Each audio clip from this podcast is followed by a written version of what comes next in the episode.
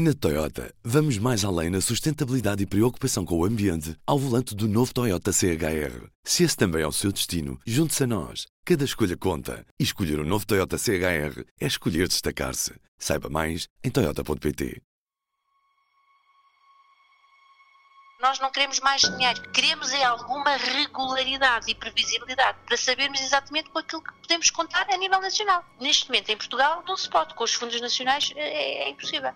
Olá, eu sou o Ruben Martins e este é o Poder Público.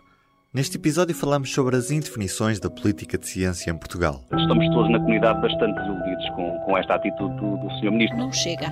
No relatório pede-se ainda uma nova fórmula de financiamento Foram ensino excluídos do último concurso de bolsas individuais de doutoramento e pós-doutoramento da Fundação para a Ciência e Tecnologia. Há uma questão hoje de profunda precariedade na ciência que faz com que um, conjunto grande de pessoas que hoje faz ciência em Portugal, que são os bolseiros de investigação ou os jovens investigadores que, mesmo sendo contratados, são profundamente precários e andam sempre, basicamente, a saltar de um lado para o outro. E as equipas não conseguem manter a estabilidade que era necessária, não é? Já que estamos em tempo de Mundial de Futebol, imagine-se o que é uma equipa que, a meio do campeonato, tem de trocar de jogadores. Estranho, não é? É em parte a realidade da ciência, com investigadores a terem de abandonar os projetos nos quais estão inseridos. E é sobre isto que falamos hoje. O que é que se passa na ciência quando se fala no manifesto pela ciência, em concursos anulados e em investigadores precários? Para ouvir neste episódio.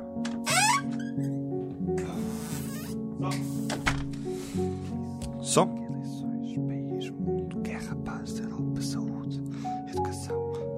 Meio de tanta conversa, trazemos as histórias.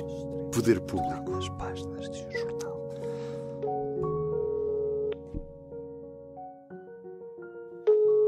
Estou. Estou Samuel Ruben Martins, do Público. Olá, daqui. Comigo ao telefone está Samuel Silva. É jornalista do Público, fala do Porto e escreve sobre a área do ensino superior. Samuel, podemos dizer que a austeridade continua na ciência e no ensino superior? Acho que isso foi bastante claro a partir do momento em que o, único compromisso que o Ministro conseguiu assinar com as universidades e com os politécnicos foi que não mexeria no financiamento ah, durante esta legislatura, ou seja, a única garantia é de que não haveria mais cortes. Fazemos aqui uma pausa. Recuamos a julho de 2016, escreveu Samuel no Público. Pelo menos até ao final da legislatura, não será aumentado o financiamento do ensino superior.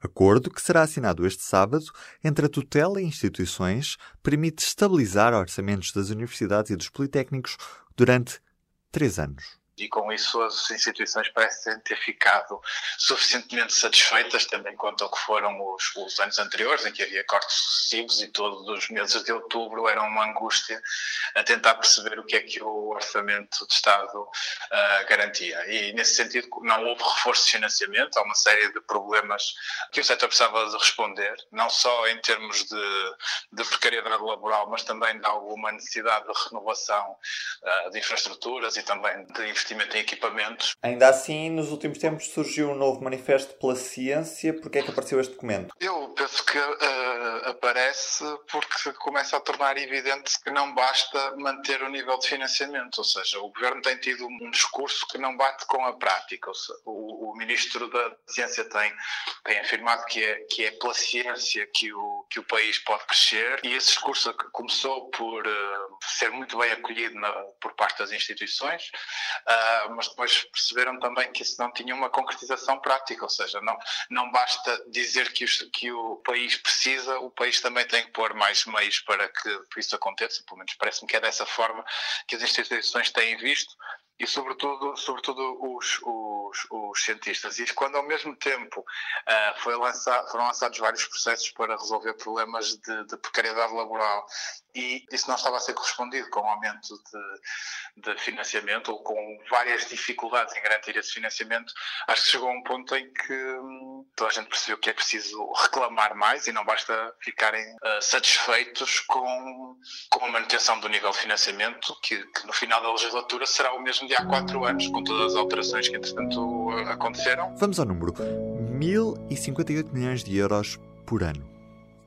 Muitos destes investigadores estão a olhar à volta e ver os seus, os seus parceiros ah, em, em melhores situações e- e no, nos últimos anos foram uh, conseguindo garantir recursos a que Portugal não consegue chegar. E isso é falha das instituições ou é da FCT? Esta é uma pergunta difícil porque esta é uma daquelas áreas onde toda a gente tem responsabilidades. A FCT tem, tem um histórico complicado de ineficiência. Uh, é uma instituição que raras são as vezes que consegue concluir os processos que lança a tempo, quer nas bolsas individuais, quer nos concursos para projetos mas certamente as instituições também têm responsabilidades, têm responsabilidades ao nível do que é a precariedade uh, laboral, têm, e têm responsabilidades também por terem acolhido a proposta do governo no início da legislatura sem terem em consideração que ficavam amarradas uh, durante quatro anos sem possibilidade de reclamarem mais dinheiro mesmo quando eles precisassem.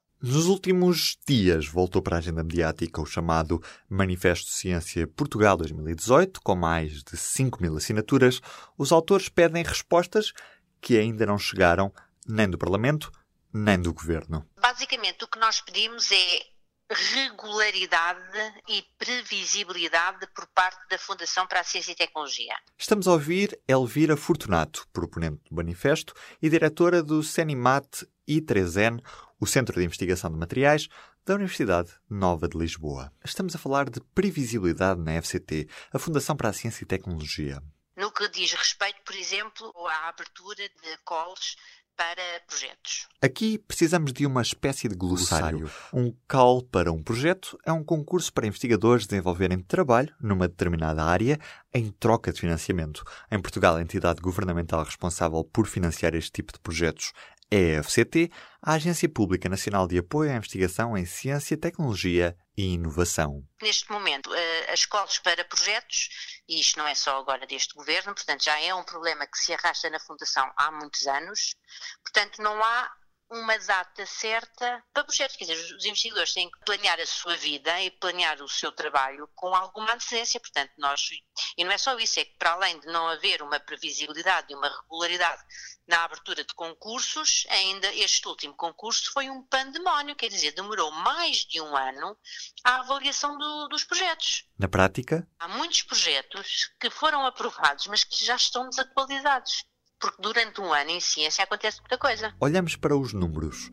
A FCT tem neste ano um orçamento global de 566 milhões de euros, um aumento de 55 milhões de euros em relação a 2017. Para os projetos de investigação e desenvolvimento, há um total de 375 milhões de euros para os próximos três anos. Este número representa o triplo do que estava inicialmente previsto e viabiliza a aprovação de metade das candidaturas que foram apresentadas até maio do ano passado e consideradas elegíveis. Outra realidade é a da precariedade científica com a subsistência dos chamados investigadores precários. Perguntei a Elvira Fortunato se ela se revia nas palavras de quem defende que os reitores estão a boicotar o processo de regularização de precários. Acabou por me dar um exemplo. Universidades que tenham 200 precários, 200 editais para lançar só o processo administrativo é monstruoso. É fazer os editais, é aprovar as listas. O processo acaba por ser, não, eu não acho que seja propriamente má vontade, ou pelo menos de todas, umas se calhar mais do que outras, mas pelo menos aqui na Nova o processo tem sido se calhar mais lento, porque de repente apareceram 200 processos, 200 editais, 200 concursos que tiveram que ser realizados e isso demora. E depois temos um problema enorme em Portugal que é burocracia. Nós cada vez temos mais burocracia. É uma luta que nós temos também já há muito tempo e o manifesto também acaba por abordar isso. Nós temos uns, as regras da administração pública são diabólicas. E hoje em dia, quando, para se fazer qualquer coisa, temos mais trabalho com o paperwork do que propriamente a arranjar o projeto ou a fazer a experiência. E como é que se exprime esta precariedade científica? Enviei uma mensagem para a rede de investigadores contra a precariedade científica que me encaminhou para o Paulo Granjo, que está connosco ao telefone. Paulo, o que é que é isto da precariedade científica na prática? Bem, a precariedade científica na prática é estrutural uh, ao sistema. Como é que isso se exprime na, na vida das pessoas, sobretudo se pensarmos que isto coincidiu com crises económicas e com uma retração enorme eh, das novas contratações nas universidades. Exprime-se numa sucessão eh, de vinculações precárias entre bolsas e contratos a prazo, em sucessão eh, sem as pessoas terem qualquer estabilidade nem qualquer possibilidade de planear a própria ciência que fazem a prazo e, e tão pouco eh, a sua vida. E em relação ao processo de regularização de precários, Paulo Grange fala da realidade que conhece das instituições de ensino superior. A maior parte das, das universidades, que, repito, a maior parte, não são todas, têm estado a boicotar o processo, reconhecendo necessidades permanentes ao pessoal técnico e administrativo, mas dizendo que os seus investigadores não são necessidades permanentes e, como tal, não têm que ser regularizados através de contratos também permanentes. E como é que explica que as universidades não reconheçam os investigadores como uma necessidade permanente de, dessas mesmas instituições? Isso há, várias, há, há questões que têm a ver com, com os, o acharem que eles é que têm que eles é que têm que escolher todas as pessoas eh, como se não tivessem escolhido, eh, embora não sendo eles a pagar eh, o, o pessoal de investigação que têm precário. Há a sugestão de que precisam é de professores, não é de investigadores, porque há falta de professores e de facto há, mas isto seria um, um extra.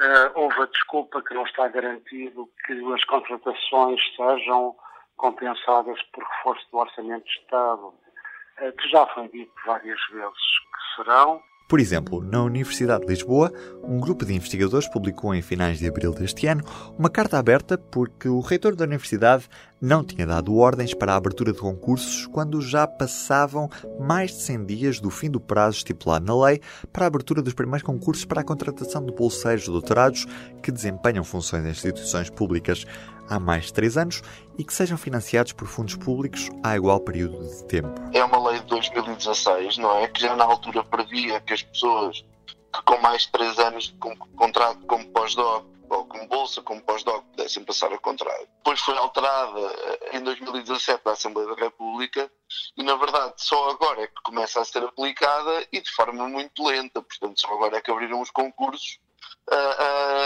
portanto, durante este período todo, houve um conjunto de pessoas que ficaram sem bolsa e que viram a sua vida altamente prejudicada, sem conseguirem, de facto, ter, ter forma de subsistência uh, ou, ou poder-se candidatar a outros financiamentos que o governo tivesse a, a, abrir, porque, na verdade, todo o financiamento foi canalizado para projetos de investigação ou estes novos contratos para ao abrigo do emprego científico que vão abrir só uh, este ano. Ao telefone ouvimos o vice-presidente da Associação de Bolseiros de Investigação Científica, João Pedro Ferreira. Neste episódio escutámos investigadores que falaram de burocracia e precariedade. O João fala da grande incerteza que paira sobre estes cientistas. Não, não sei se é austeridade ou não, mas o que eu lhes estou a dizer é que os, os últimos dois anos, os anos 2016 e 2017, são marcados por anos onde uh, o financiamento para a ciência foi reduzidíssimo por via da, da FCT ter basicamente suspendido a sua atividade em termos de financiamento tanto de projetos de investigação como bolsas de investigação, limitando-se a ter financiado as bolsas de, de doutoramento, não é? Portanto, foram financiadas zero contratos para, para, pós-docs e foram financiados uh, zero projetos de investigação. E, portanto, estes dois anos foram de facto dramáticos a esse nível. Quando estão em cima da mesa e quando se alia precariedade, acordos excessivos do ponto de vista do financiamento, muitas vezes a única solução que fica àquilo que são os nossos melhores quadros uh, que estão hoje no nosso país é, é a solução da imigração, não é?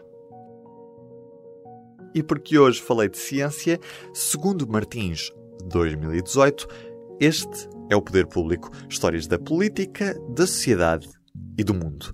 Até o próximo programa. Subscreva este e outros programas no iTunes, SoundCloud e aplicações móveis. Na Toyota, vamos mais além na sustentabilidade e preocupação com o ambiente ao volante do novo Toyota CHR. Se esse também é o seu destino, junte-se a nós. Cada escolha conta. E escolher o um novo Toyota CHR é escolher destacar-se. Saiba mais em Toyota.pt.